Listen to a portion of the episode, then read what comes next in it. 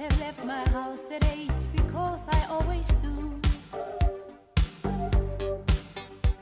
My train, I'm certain, left the station just when it was two. I must have read the morning paper going into town. And having gotten through the editorial, no doubt I must have.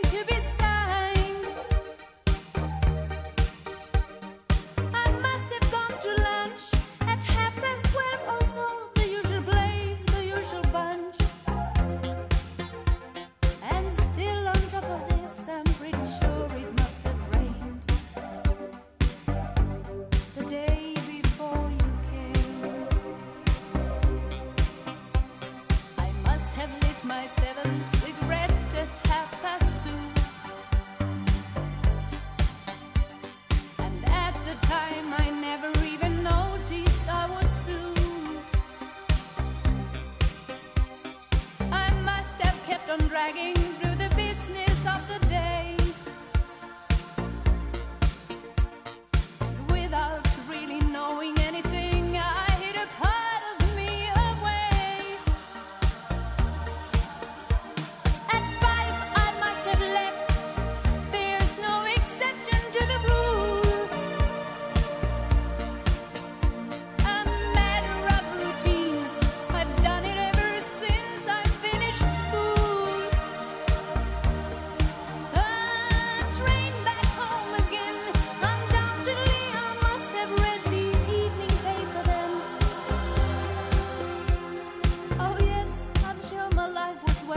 its usual frame.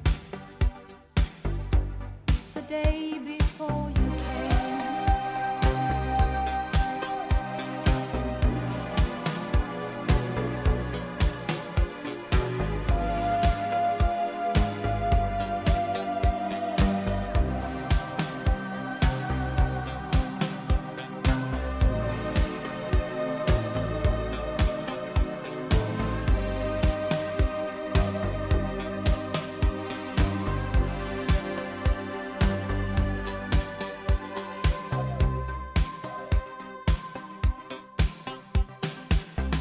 have opened my front door at eight o'clock or so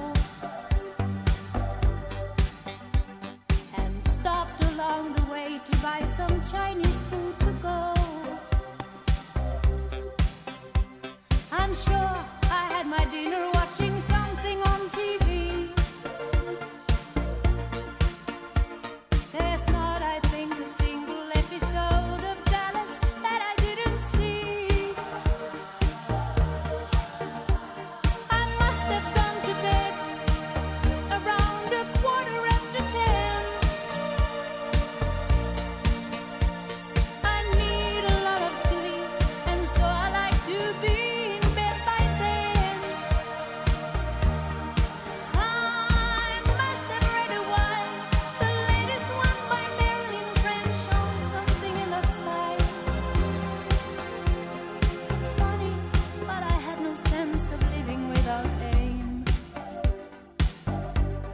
day